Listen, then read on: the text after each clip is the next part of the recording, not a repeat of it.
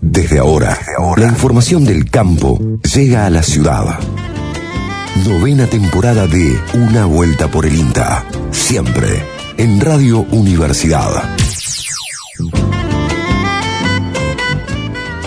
Muy buenos días, le damos la bienvenida a esto que hemos dado en llamar Una Vuelta por el INTA, el programa del INTA, Centro Regional Córdoba, en la AM 580 Radio Universidad. Y en este domingo, programa número 39, ya pisando los 40, ocupando la silla del conductor, el, el estrella, el conductor estrella de este programa que es Lucas Viale. Aquí estamos acompañándolos con Fabricio Taparelo, a quien saludo. Muy buen día, Fabri. Muy buen día, ¿cómo andás, Maurito? Eh, así es, hoy no estuvo, no podía estar presente Lucas, así que me parece que lo vas a suplir muy bien también, ¿eh? No, no, hacemos un gran equipo. Esto está bueno porque, bueno, el otro programa no pude estar yo, ahora, eh, eh, bueno, no puede Lucas, pero esto es parte de un buen equipo, me parece. Bueno, eh, hoy vamos a estar, programa 39, decíamos, de una vuelta por el INTA. En la puesta en el aire está, decimos siempre, el capitán de este barco, Mariano Brito. En la musicalización, Zulma Caprile. Locución, Gabriel Saint-Gene. Y en la edición, Manuel Salto. Vamos con el anticipo de lo que vamos a hablar hoy. Dale, tenemos varios temas. Eh, como bien venimos tocando el calorcito, llegó con, con diciembre llegó con temperaturas altas. ¿A usted le parece que hace calor? Eh, me parece un poquito de calor. Y en el programa de hoy vamos a abordar el tema del estrés térmico en los animales, cómo les afecta el calor, qué aspectos se deben considerar para el bienestar animal. Es crítico el tema del calor, tanto para cultivos como para animales. Bueno, justamente en esta época el INTA eh, brinda estas recomendaciones, sugerencias técnicas para, bueno, cómo mitigar un, un poco esto, esta problemática. ¿Qué otro tema tenemos? Eh, venimos recorriendo ferias agroecológicas de la provincia de Córdoba, eh, que nos propone el podcast Voy de Feria, y esta vez nos vamos a trasladar a la Feria de Río Ceballos.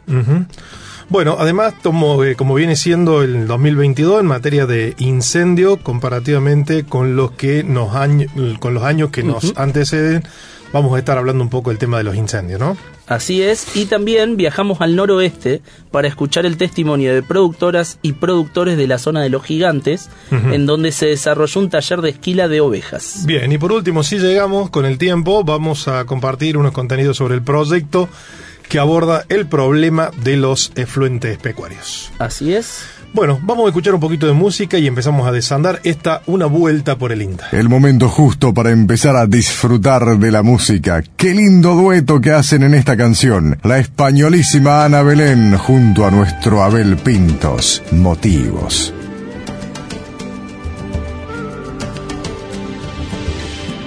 Y si te cuento los motivos que tengo hoy para vivir ¿Cómo te explico lo esencial de tu existencia para mí? Llevas la luz de mi bandera y el don de la sinceridad. Confío más en vos que en todo lo que pueda imaginar.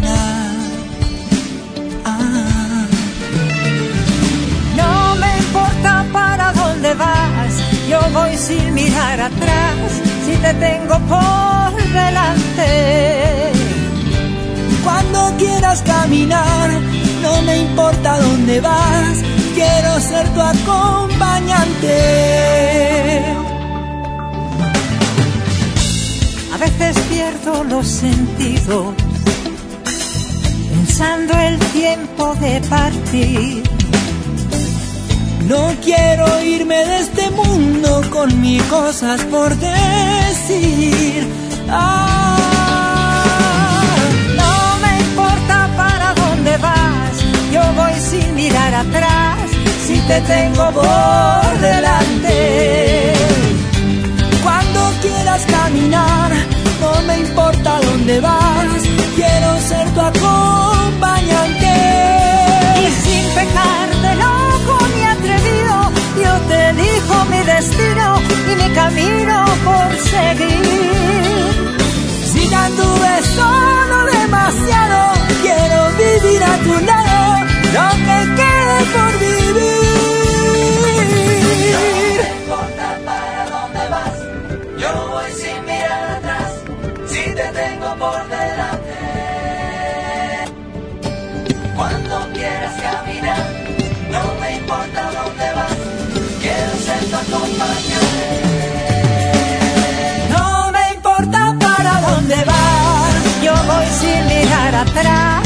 Uh,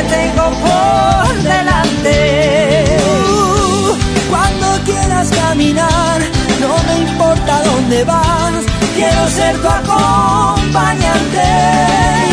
No me importa para dónde vas. Si te tengo por delante, cuando quieras caminar, no me importa dónde vas, quiero ser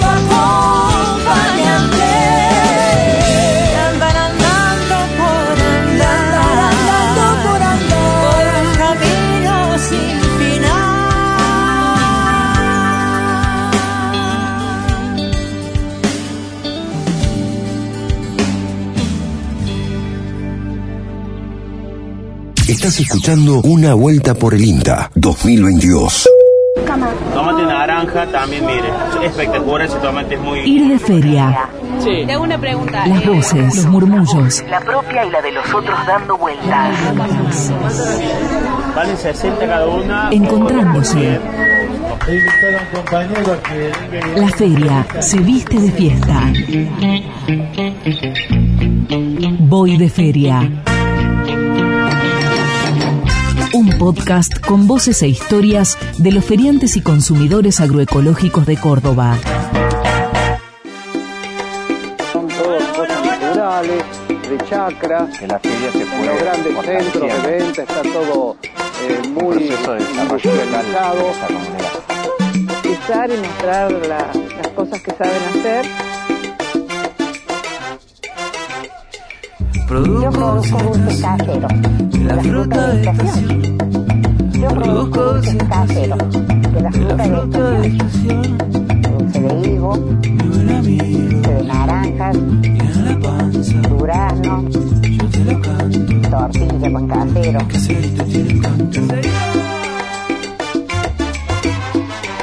Estamos en la Feria Agroecológica de Río Ceballos. Soy Lisi, mi emprendimiento se llama Naturaleza Prístina, formo parte de la Feria Agroecológica hace casi siete años. Estoy involucrada en lo que es la Comisión de Admisión de Alimentos y en la Comisión de Cultura.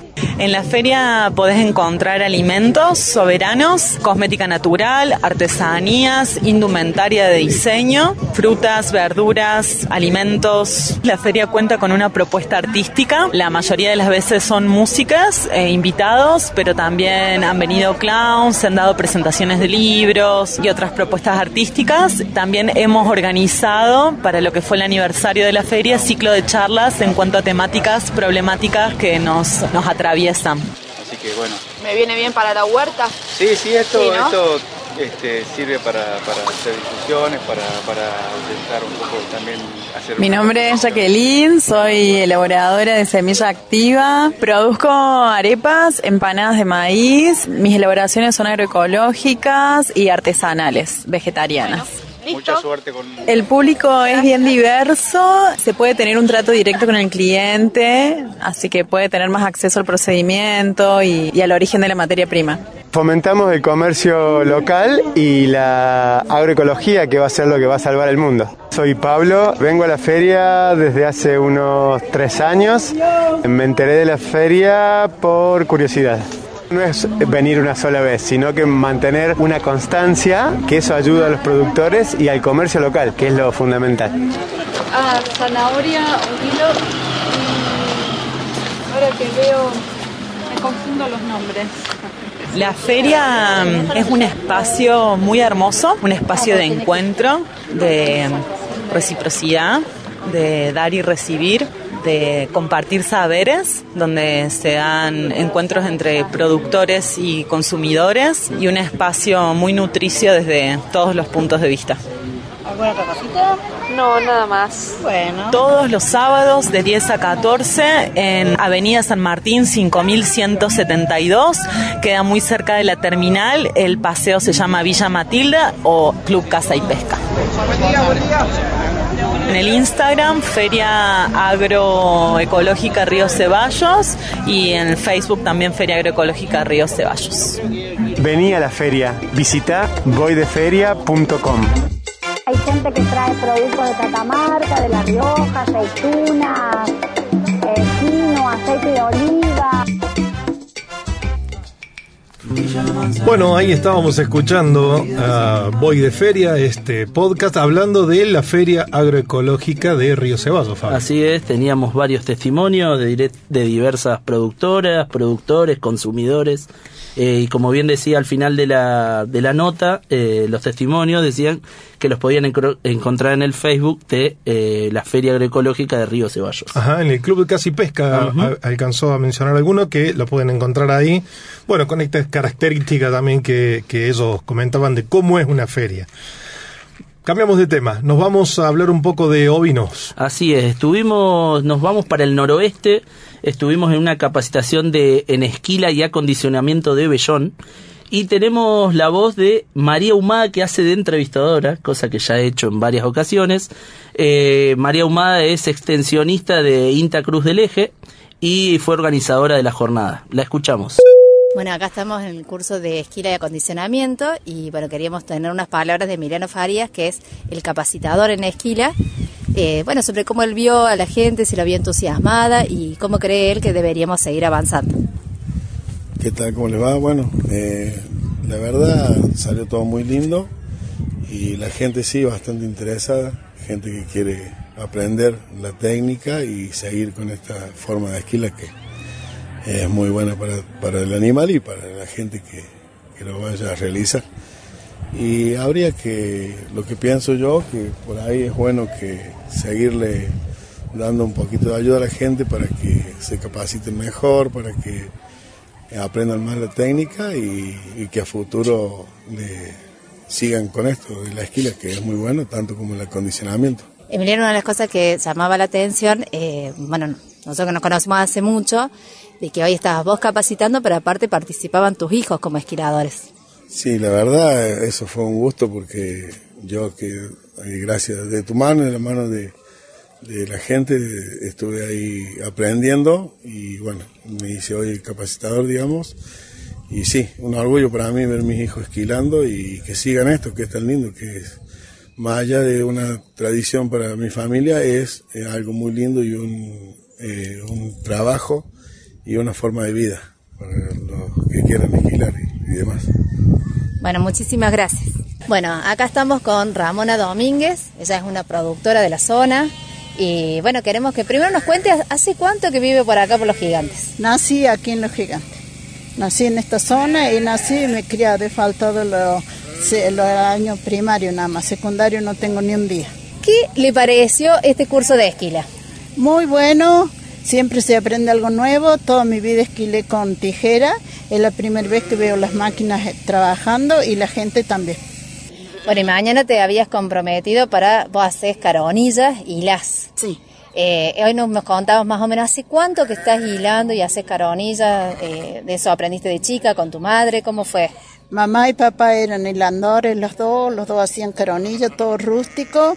Yo hilo fino y hilo grueso, depende cómo me pidan la lana y depende de la cara del cliente, cobro. Está muy bien eso. Eso último, bueno, muchísimas gracias, espero que lo hayas pasado bien. Muchas gracias por las milanesas que trajiste, que también estaban muy ricas. Y bueno, te esperamos la próxima. Gracias por invitarme y por acordarse a Carlos La Sierra también. Bueno, acá estamos en, en el campo de la ex IGAM, en la zona de los gigantes. Estamos haciendo un curso de esquila y acondicionamiento de vellones. Y acá estamos con un productor de la zona, que le vamos a pedir que se presente, eh, que nos diga su nombre, de dónde es y hace cuánto que vive por acá.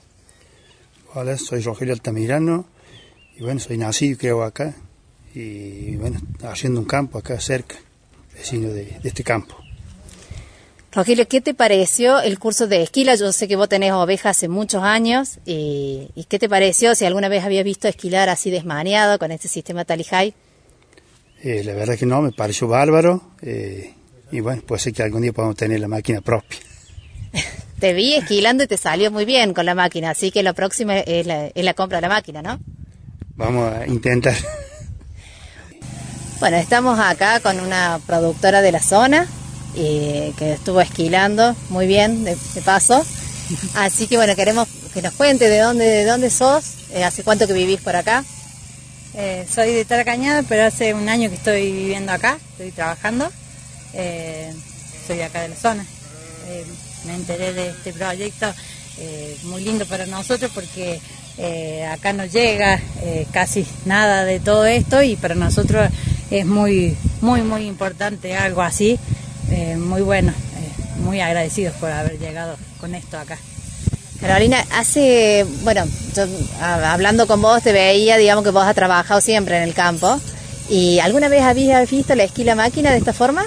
No, nunca, siempre lo que pude ver por televisión, pero no, nunca tuvimos la posibilidad esta y por eso, como digo, le agradecemos porque eh, es muy lindo, muy lindo, esto es muy linda la experiencia, se aprende mucho eh, tanto del animal como del trabajo.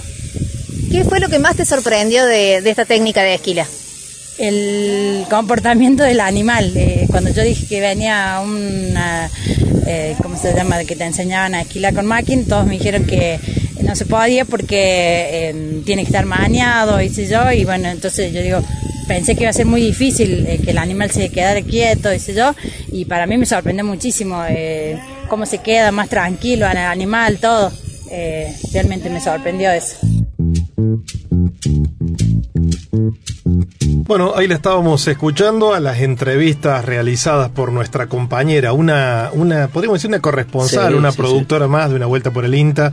Hablamos de María Ahumada, eh, que fue organizadora de esta jornada, también a quien aglutinó de alguna manera los eh, formadores y todo. Eh, y además quien hizo la- las entrevistas a los y las productoras que estuvieron ahí en la jornada, ¿no? Así es, y le quiero mandar un especial saludo a, lo- a, la- a los, a los que nos dieron los testimonios, a los entrevistados que fueron Emiliano Farías, a Ramona Domínguez, Rogelio Altamirano y Carolina Loza, porque son aparte fieles oyentes de Una Vuelta por el INTA, así que cumplimos en mandarles un saludo. Bueno, buenísimo también escuchar estas notas, estas entrevistas realizadas por compañeros, compañeras de INTA, como lo hizo ahora María Ahumada. En el lugar de la jornada se escuchaba ahí las máquinas, Sí. cómo estaban esquilando los animales, me encantó. Bueno, muchísimas gracias Fabri. Vamos a escuchar un poquito de música y enseguida retomamos con el tercer bloque de Una Vuelta por el INTA.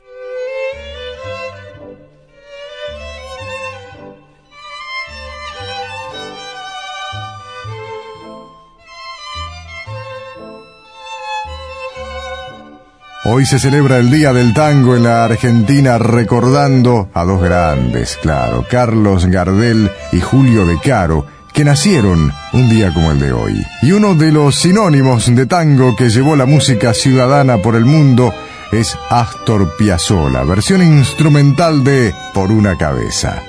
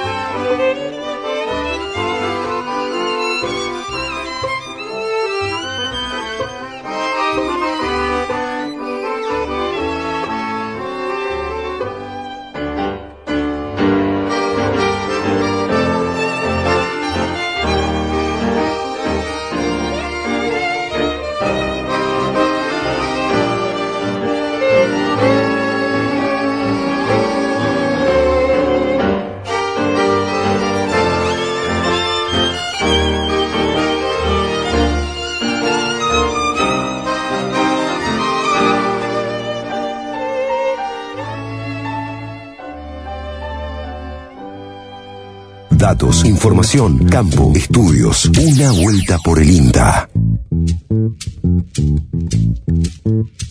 Bueno, tercer bloque de una vuelta por el INTA y en este bloque, como lo acostumbramos, la entrevista central de una vuelta por el INTA. ¿Quiere anticiparnos Así y es, va- presentarlo? vamos a hablar con Raúl Franco, que es médico veterinario del grupo de porcinos de la experimental de Marco Juárez. Y en la antesala contamos que uno de los temas era el estrés térmico en animales. Y bueno, ¿cómo andás Raúl? Buen día. Hola, buenos días a todos, ¿cómo andan por ahí? ¿Todo bien? Todo bien por acá, te habla Fabricio Taparello y Mauro Bianco. ¿Cómo andan? Con un poco de estrés calórico también. Con estrés calórico. Sí, sí, una semana bravisa, ve- ve- veníamos hablando de esto. Eh, bueno, y hace un rato también comentábamos con Fabricio, una de las peores semanas, la, la que ha pasado, eh, suponemos y esperamos que sea una de las peores. Eh, y también, bueno, ¿cómo, ¿cómo predispone y cómo afecta este calor que se vive eh, para con los animales? Sí, tal cual. Esta, esta, como bien dicen ustedes, es una este, es una fecha donde nos estamos encontrando por ahí con un verano anticipado y con eh, días de eh, exceso calor. O sea, una cosa es tener una temperatura, de, eh, como decimos, ¿no? De 30, 30 y pico de grados y otra que esté rozando los, los 40 y fundamentalmente en lugares donde se combina con alta humedad.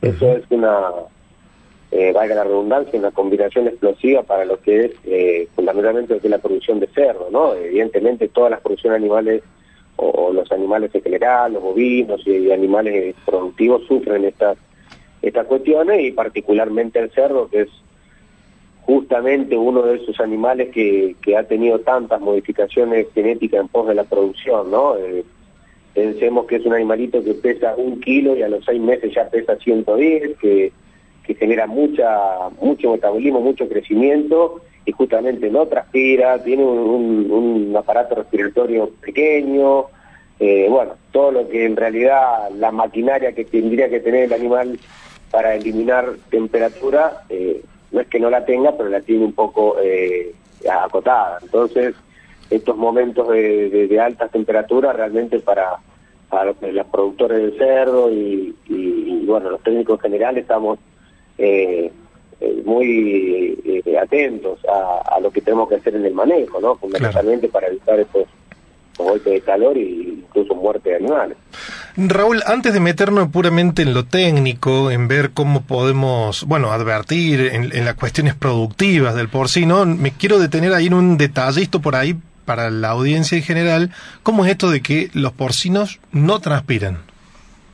Bueno, justamente, eh, hay, de hecho los perros tampoco, ¿no? Hay, hay algunas especies animales que no tienen glándulas sudoríparas, entonces no es un mecanismo como lo podemos tener los seres humanos de eliminar temperatura. Eh, el cerdo eh, eh, fundamentalmente lo elimina a través de la respiración o a través de la conducción, o sea, a través del contacto de su piel con el material frío. ¿Vieron que qué hace el cerdo al aire libre apenas tiene calor? ¿Busca el agua? ¿Dónde se tira? Y se tira charco, claro. es la forma de es la forma que tienen ellos de, de- de eliminar temperatura que, que en general el- los otros animales que transpiran no no, no hacen eh, más allá que se puede tirar al agua. Bueno pero el cerdo digo eh, tiene como eh, esas cuestiones bastante limitadas en, en esto de es como la respiración y el contacto eh, con, con materiales fríos y lógicamente el viento y, y esas cosas. Raúl, y a la hora de, de advertir, ¿cómo podemos advertir que a un animal le falta hidratación? Eh, mira, siempre hablando en, términos donde, en el sistema productivo donde tengan el agua disponible, eh, que de hecho se trata, ¿no? No podemos estar pensando tener animales con, con bajo flujo de agua. Esto se mide, vieron que los, los cerdos toman generalmente agua en chupete chupete y tazón. Eso se mide, hay una presión donde uno tendría que estar llenando un litro y medio eh, una botella de un litro y medio en un minuto de flujo. Bueno, son todas estas cuestiones técnicas que hacen que primero nos aseguremos que haya agua disponible y fresca para los animales, eso en primer punto. Dicho esto, es raro ver, si no se corta el agua, animales en deshidratación. Lo que sí podemos ver en cuestiones clínicas es donde eh, puede haber algún golpe de, de estrés por temperatura. Realmente los animales empiezan a aumentar la frecuencia respiratoria, empiezan a babear, ya se empiezan a mover menos. Y bueno, si esto excede ya unas temperaturas, digamos, de 40 y pico de grados, podemos encontrar alguna muerte súbita. Evidentemente, todas estas cuestiones fisiológicas eh, que llevas al extremo terminan en un paro cardiorrespiratorio, ¿no? Porque no, el animal no puede eliminar la temperatura, entonces comienzan a entrar en un cuadro febril y lógicamente pues mueren de eso. Pero, repito, eso cuando hay temperaturas extremas o bien que eso ha pasado, creo que hace un año atrás tuvimos un caso muy importante, creo que la zona fue de Santa Fe, que se en general los cerdos, los sistemas están bastante automatizados, pero a veces falla. Y cuando falla la automatización, y me refiero a las, a la- a las cortinas o bien a los sistemas Fogger, que se eh, mezcla lo que es humedad con, con aire, con viento, Claro. eh, y justo te pasa un domingo y falla la automatización, recuerdo que esa vez murieron, no sé, como unos 800 animales por un golpe de estrés, Claro. que justamente porque no bajaron, no se bajaron las cortinas automáticamente y bueno, el galpón hizo 50 grados ahí adentro. Claro, para el que no vio por ahí un sistema automatizado es justamente esto, es un- una máquina que eh, mide la temperatura y que automáticamente baja o sube la cortina para dejar entrar eh, más aire, algo así, explicado burdamente para, para aquel que no ha visto un sistema.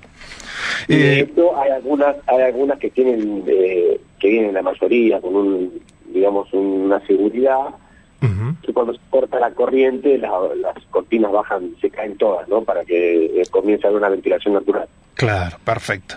Bueno, estamos hablando con Raúl Franco, médico veterinario del grupo de porcino del experimental de Marco Juárez sobre el estrés térmico en los animales, especialmente de los porcinos.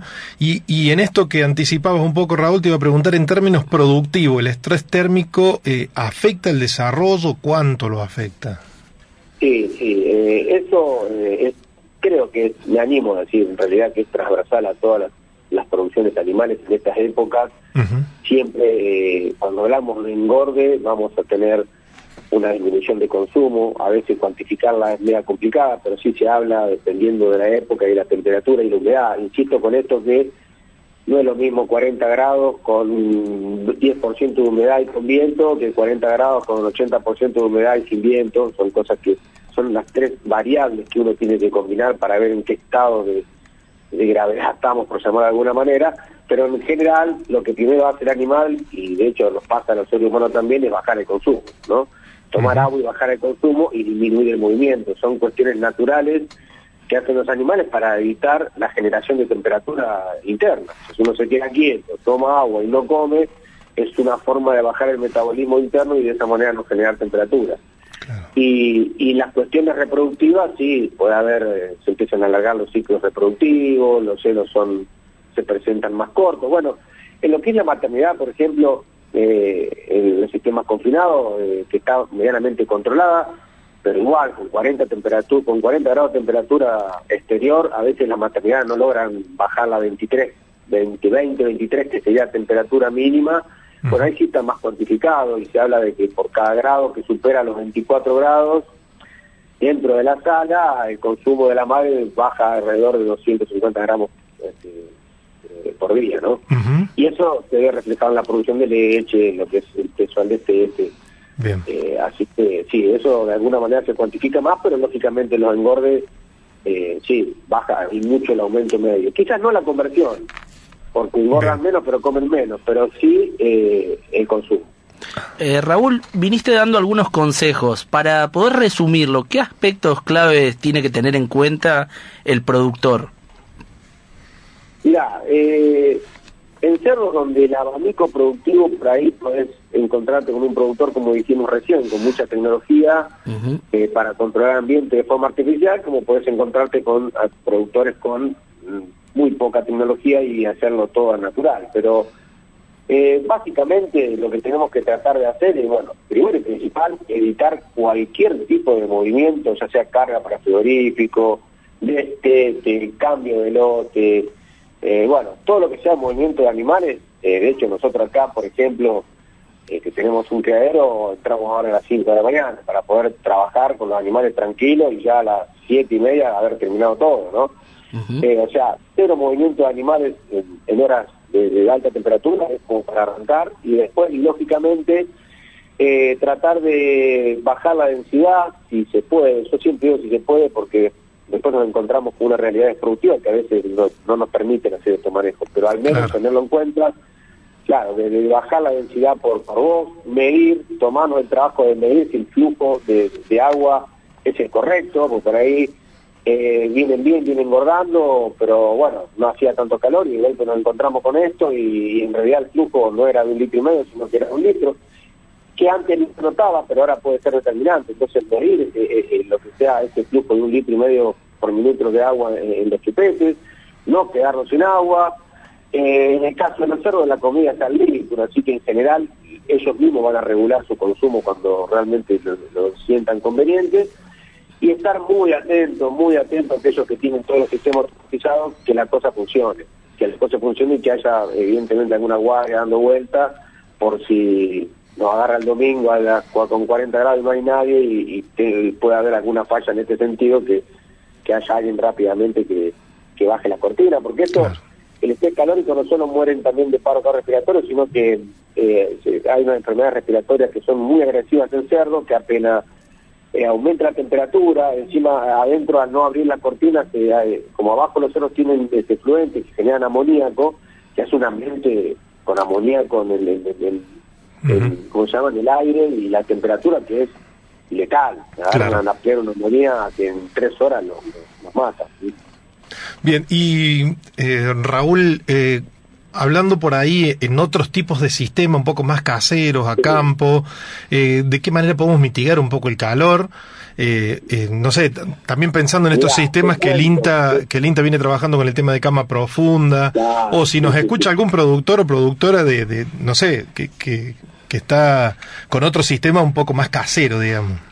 Perfecto, mira, eh, en los sistemas de cama profunda, eh, fundamentalmente eh, las cuestiones de no hacinar los animales, no tratar de llenar el galpón eh, con, con, con más, de- en vez de darle un metro cuarenta por animal, en esta época tendremos que estar dándole unos 70, unos 80 por animal metro cuadrado para que tenga esa esa cuestión de que se pueda acostar a descansar sin que esté uno arriba del otro, que eso aumenta aún la temperatura. Claro. Y lógicamente los túneles de viento tienen que estar bien ubicados norte-sur y mínimamente de 4 metros de alto, mínimamente de 4 metros de alto.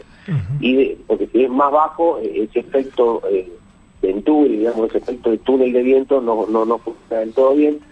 Y fundamentalmente respetar esa, esa medida de que el ancho, el perdón, el largo no puede ser más de tres veces el ancho. ¿eh? Si nosotros lo hacemos de 10 metros, no lo podemos hacer de 50 metros del lado del galpón porque ahí no vamos a lograr la ventilación en el centro y van a aumentar mucho las temperaturas dentro de estos túneles. Eh, Si es de 10 metros de ancho, no más de 30. Dicho esto, que es una cuestión estructural, y de nuevo, eh, no buscar densidad, tener animales con tener mucha cama, agregarle mucha cama, que la cama eh, funciona como térmica tanto en el verano como en el invierno. El invierno es calentita, el verano es fresca, entonces ponerlo, eh, ponerle mucha cama y algunos productores pueden agregarle eh, este sistema FOD, que nada, no es mucho más que una manguerita con unos piquitos para que haya haga una lluvia, pierde esa lluvia que no moja, pero refresca el aire. Que eso sí se le puede agregar, se pone una manguera y una bombita y algo muy casero que funciona muy bien y como que esa, esa llovina eh, refresca el aire, ¿no? Sin mojar. Eso ayuda mucho. La sombra, la sombra ayuda, eh, Raúl. Fundamental. En los sistemas al aire libre, el sombradero donde están los animales, eh, si estamos hablando de engorde, eh, no tendrían que ser menos de un metro cuadrado por animal que esté en ese lote. Si tenemos 10 animales, tiene que haber un sombradero de 10 metros cuadrados. Y en estos casos muy este, extremos como lo que estamos viviendo, no está de más eh, hacer unos charcos o demás, aunque a la vista quede feo, para que se refresquen los animales. De hecho, nosotros acá estamos superados en, en- en la cantidad de animales que tenemos sobre los túneles Bien. y en estos días lo pusimos en un lotecito que estaba ahí y pusimos sombra y le hicimos un charco como para evitar mortalidad. Muy bien. En vez de criar chanchos con bombones, como decía ese dicho del campo, es como criar chanchos con pileta o con aire acondicionado en esto. Claro, tal cual. Al final terminamos en, en- en- en el cerro original, el charco de los pescados. Claro. Bueno, Raúl, muchísimas gracias por estar aquí en una vuelta por el INTA y, y- y por vertir todos tus conocimientos en esto. ¿eh? Muchas gracias. No, por favor, estamos acá en el grupo a disposición. Eh, gracias a ustedes por habernos convocado y saludos a, a toda la audiencia. Muchísimas gracias. Realmente un lujo ir a Marco Juárez, conocer lo que tienen en el módulo de porcinos ahí del INTA eh, y un equipo técnico que la verdad es que es eh, líder a nivel internacional. Que dicho sea de paso, ya tiene fecha para el año 2023 la Fericerdo, el mayor evento del área temática de la producción porcina que se llevará a cabo en el INTA Marco Juárez en el mes de agosto, si no me equivoco, alrededor del 24 de agosto. Cerramos. Así es, Mauro. Bueno, eh, como bien dijimos, escuchamos a Raúl Franco que nos habló sobre estrés térmico en animales. Escuchamos un poco de música y volvemos por este cuarto bloque de Una Vuelta por el INTA.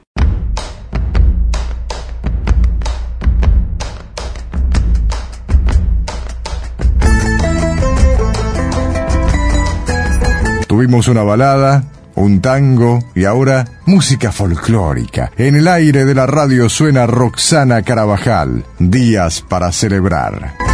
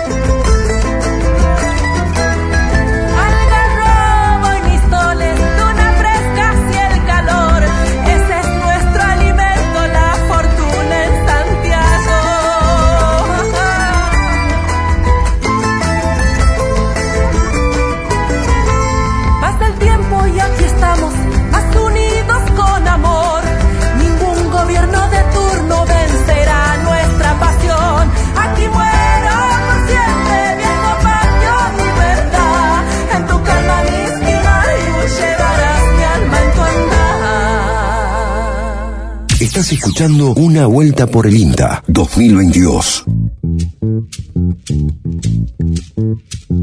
Cuarto y último bloque de una vuelta por el INTA, programa número 39 en este 2022 del domingo 11 de diciembre, penúltimo programa de esta saga, de esta temporada. Y bueno, hablando, veníamos hablando sobre estrés térmico en animales, las altas temperaturas que hubo esta semana, cómo afecta, y nos, va, nos metemos de lleno en otro tema que tiene que ver también con las cuestiones climáticas, altas temperaturas, sequía, eh, y está relacionado con el tema de los incendios. Fabio. Así es, estuvimos hablando con Nicolás Mari, que es especialista de Cruz del Eje y es un referente en lo que tiene que ver incendios en la provincia de Córdoba, que nos hace una, una, eh, una especie de radiografía, una situación de este año con respecto a los años anteriores. Lo escuchamos. Este año, el 2022, respecto del 2021, registra un 36% más de actividad de incendios, esto a través de los registros satelitales de focos de calor, ¿sí? Eh, sin embargo, estamos un 57% por debajo de lo que fue el 2020. Ustedes recuerdan que el 2020 acá en Córdoba fue catastrófico, ¿no? Entonces, en relación al 2020, por supuesto, nosotros destacábamos en su momento que el, 2000 el 2020 fue un, un récord, un máximo histórico. En términos este, generales, podemos decir que este, las cifras de este año son más grandes que las del año pasado, ¿sí? En un 36% más. Yendo a Córdoba, ¿sí? Tomando desde el primero de junio hasta, hasta la fecha, Córdoba ocupa el noveno puesto en el ranking nacional de cantidad de eh, focos de calor, o sea, de la cantidad, digamos, de actividad, de quemas, si acá entran este, lo que son propiamente dicho los incendios de vegetación, los incendios forestales, pero además todas las actividades de quema, quema agrícola, este, quema asociada al avance de la frontera agropecuaria, la quema de rastrojos, este, en fin, toda la actividad que implica el uso del fuego entra dentro de esta estadística, que representa el 3,5% del total. ¿Qué provincia ocupa el primer puesto este año? En estos términos, la provincia de Salta, llevándose el 44% del total de los registros de foco de calor a nivel nacional. Es decir, que Córdoba, en este sentido, este, no tiene el foco, si se quiere, a nivel nacional, si bien ha habido bastante actividad, este, no ha sido un año con gran actividad comparativamente con el resto de las provincias y además comparativamente a otros, a otros años. La superficie quemada eh, registrada en forma preliminar, o sea, no es una cifra oficial por el momento, este, varía entre los 22 y 25 mil hectáreas. Es un dato que eh, eventualmente este, tiene que ser ajustado, ¿sí? pero aproximadamente esas son las cifras. Bueno, lo que hemos visto en gran medida, eh, por supuesto que siempre eh, azotados por la temporada de seca, la temporada invernal, nuevamente sufrimos las consecuencias que son típicas, si se quiere, de la zona, pero este, bueno, con altas temperaturas, con precipitaciones moderadas, ¿sí? o sea, tenemos esta combinación, digamos, de sequía con altas temperaturas que promueven, digamos, la, facilidad de ignición, de propagación de los incendios. Pero hay que agregarle esta, este componente, si se quiere, que estaría asociado a cambio climático, que agrava, digamos, la condición y hace mucho más difícil, ¿no es cierto?, el ataque inicial y la extinción de los fuegos. Bueno, hemos visto entonces incendios eh, principalmente en, Punilla. Eh, uno de los incendios más grandes es el, el, que se conoce como el de Huerta Grande, la falda Villallardino. Este, hemos visto incendios en Dianfunes, hemos visto incendios en la zona de Pocho, en Guasapampa, Ambul, en distintas zonas de Tras la Sierra, Punilla, Ischilín, incluso algunos incendios en Colonia, además otros incendios eh, en áreas agrícolas, ¿sí? que han tenido bastante relevancia por una superficie importante también. Entonces, eh, Córdoba nuevamente sometida eh, a estas condiciones este, de sequía, de altas temperaturas, de poca precipitación, y en un contexto que hay que destacar de mayor preparación, de mayor este, actividad bomberil. Eh, ustedes saben que además eh, tenemos el, aporte significativo de los eh, cuerpos ETAC, ¿sí? que es esta fuerza, esta nueva fuerza de la provincia, que por lo que hemos visto a campo tienen una respuesta muy importante este, tal vez en esta instancia, considerando que es una fuerza nueva que está entrando, si se quiere, en acción recientemente, tal vez eh, haya cosas que ajustar en cuanto a coordinación, eh, coordinación con los propios cuerpos de bomberos, ¿sí? este, coordinación con este, propietarios de campos, coordinación con defensa civil, con los propios civiles, en fin, creo que en ese sentido eh, hay mucho que trabajar en la parte preventiva, en la parte de preparación, en la parte de organización. Pero claramente este, contar con estas fuerzas este, ha incidido notablemente en la reducción, digamos, del área quemada si nos comparamos con otros años. Hoy lo escuchábamos a Nicolás Marí del INTA Cruz del Eje, un especialista, un referente en la cuestión de los incendios. Eh, bueno, haciendo un poco el balance de la situación del año 2022 respecto o en comparación con los años anteriores.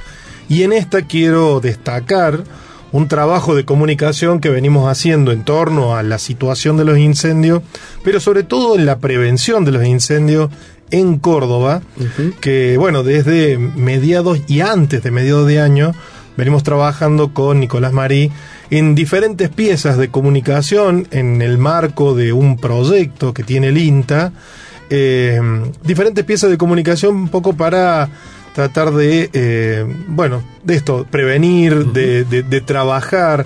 También hemos sacado notas en una vuelta por el INTA del consorcio Champaquí, eh, y bueno, y múltiples acciones que viene realizando el INTA en Córdoba eh, con respecto al tema de los incendios. Eh, Mauro, algunas, algunos testimonios o frases que me dejaron tambaleando de Nicolás fue que hubo un 36% de incendios más que el año pasado, que en el 2021, Claro. comparando igual al lado de lo que fue el 2020, que dijo que fue totalmente catastrófico, son datos que eh, nos llevan a, a replantearnos un 36% más de incendios. También que a nivel nacional Córdoba se ubicaba en el noveno puesto de foco de incendios y que la provincia de Salta había estado primera y que en datos parciales la superficie quemada fue alrededor de 22.000 a 25.000 hectáreas. Bien, recuerdo que, no me acuerdo si fue el año pasado, el año pasado, que habíamos llegado casi a las 40, Ujú, sí, 40 en, mil. en 2020. Sí, entonces bueno, te- también aquí eh, de alguna manera eh, sirve este trabajo que se, que se viene realizando. Eh, cambiamos de tema, nos vamos al INTA Marco Juárez. Así es, eh, una nota realizada por Andrés del Pino con Vanessa Pegoraro, que es especialista en lo referente a efluentes porcinos, eh, efluentes pecuarios. La escuchamos. Días atrás se presentó en Córdoba un proyecto para profundizar la investigación de las características de los efluentes pecuarios y también su aplicación en cultivos agropecuarios. Se trata de una iniciativa con articulación interinstitucional y se desarrolla en el marco del programa Impactar, que precisamente reúne a distintos organismos del Estado y la ciencia y tecnología con la finalidad de contribuir al desarrollo local, regional y nacional. Sobre esto nos comenta una de las responsables de este proyecto, la doctora Vanessa Pegoraro del INTA Marco Juárez. El miércoles 30, en la Secretaría de Ambiente de la provincia de Córdoba, se realizó la presentación oficial del Impactar número 119, titulado Diagnóstico en la gestión de fluentes pecuarios a través de la caracterización físico-química y microbiológica e incidencia del uso agronómico sobre el recurso natural suelo en la provincia de Córdoba. Eh, este Impactar, la institución beneficiaria es eh, el Instituto Nacional de Tecnología Agropecuaria, en este caso INTA Marco Juárez, y la unidad administradora, en este caso, es Fundación Argeninta. En este Impactar es un trabajo interdisciplinario, interinstitucional, donde participamos INTA Marco Juárez, INTA Manfredi, junto con eh, CEPROCOR y la Universidad Nacional de Córdoba, de la Facultad de Ciencias Agropecuarias, como instituciones de ciencia y tecnología. También participan organismos públicos, en este caso la Secretaría de Ambiente, que es la que presentó el desafío en el programa Impactar.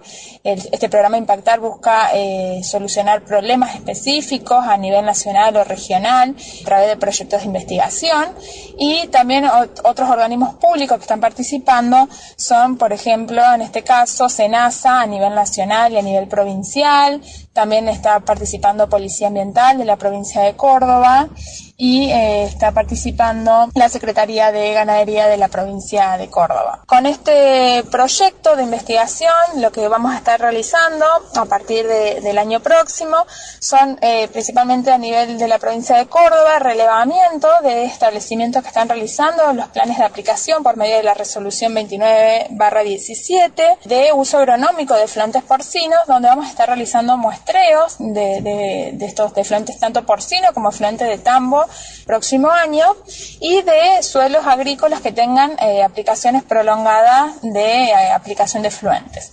Vamos a estar realizando caracterizaciones más completas de lo que actualmente está en vigencia en la resolución. Vamos a estar haciendo análisis tanto físicos, químicos y microbiológicos. Vamos a estar analizando incidencia también de lo que son microorganismos patógenos, incidencias de, de todo lo que son eh, también el- elementos potencialmente tóxicos, metales pesados, para evaluar un poco, a ver, eh, hacer un monitoreo de la calidad edáfica y ver un poco también en cuanto a lo que es patógeno e indicadores de contaminación fecal en cuanto a lo que es su uso agronómico. También vamos a estar evaluando la eficiencia de diferentes sistemas de tratamiento, principalmente lo que es lagunas anaeróbicas. La, resolución actual pide 120 días de re- tiempos de retención. Vamos a estar evaluando los diferentes días de retención y tratar de, por medio de este proyecto, responder si esos 120 días mm, que pide actualmente la resolución son adecuados o si podemos disminuir o si se deben aumentar los tiempos de retención por medio de los diferentes indicadores que vamos a estar midiendo. ¿sí? Eh, todo esto, eh, indicadores, la idea es poder finalmente evaluar el impacto ambiental que se está generando con el uso agronómico de estos efluentes eh, pecuarios y tratar de, obviamente, eh, la finalidad que eh, el impacto ambiental eh, sea el, eh, menor y que la eficiencia de los sistemas de tratamientos, tratar de que eh, se disminuya cualquier riesgo asociado a su uso agronómico. Ahí le escuchábamos a Vanessa Pegoraro del INTA Marco Juárez, especialista, decía Fabricio, del tratamiento, la gestión de efluentes pecuarios y que hablaba justamente de este proyecto que ha sido elegido, un gran equipo interdisciplinario, interinstitucional, eh, del proyecto Impactar sobre lo que tiene que ver con la gestión de efluentes pecuarios. Así es, Mauro, y creo que estaríamos llegando al final del programa. Al final del penúltimo programa del 2022. Penúltimo programa, pro- programa número 39. Eh, ¿Quiénes hicimos eh, posible este programa? Eh, por el lado de Marco Juárez, antes escuchábamos la presentación, que estaba Andrés del Pino, Jorge Alegre, y por la parte de Manfredi a Lucas Cuevas, Lucas Viale, Fabricio Taparello y Mauro Bianco. Bueno, un saludo y un agradecimiento especial a dos compañeras de INTA. Vamos a ver si el, el próximo año podemos tenerlas sentadas o con una participación más importante. Eh, pero bueno, quiero saludar a Gabriela Mastrovicenzo de, del INTA que bueno nos, nos colabora mucho en la producción de notas y demás, en los materiales que salen una vuelta por el INTA, y también a María Ahumada, como lo decíamos antes, eh, técnicas especialistas de algún tema, pero que se animan a estar eh, produciendo contenido para la radio. Perfecto, Mauro. Y para repetir, en la puesta en el aire, Mariano Britos, en la musicalización, Zulma Capriles, en la locución, Gabriel Sanchené y en la edición, Manuel Salto.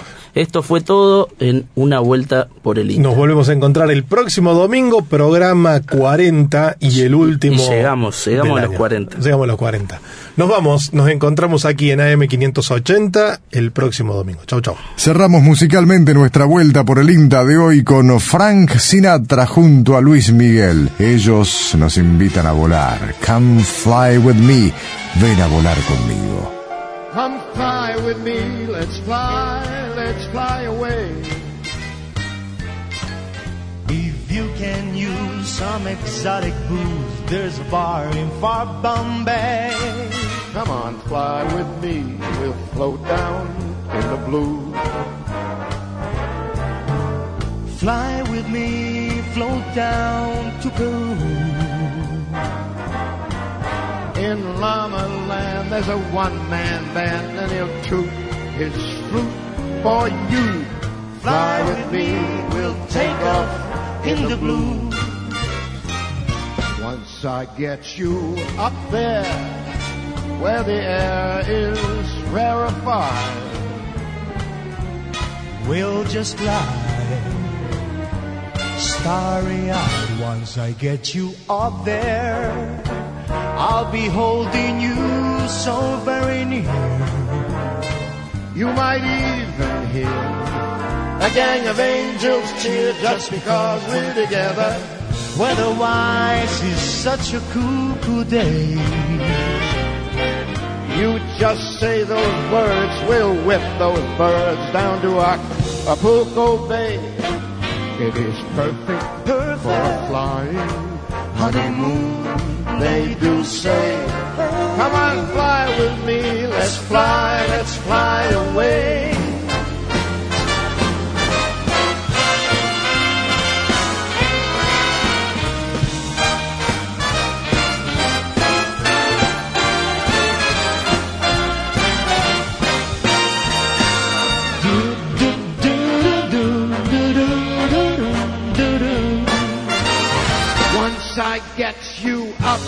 There, Where the air is so rarefied. We're gonna glide absolutely starry eyed. Once I get you up there, I'll be holding you so very near. You might even hear A gang of angels cheer just because we're together. Weather-wise, it's such a groovy day. You just say those words, we'll whip those birds down to Acapulco Bay. It's perfect for a flying honeymoon, they do say. Come on, fly with me. Let's fly, let's fly. Pack up your bags and let's get Come out on, of here. let's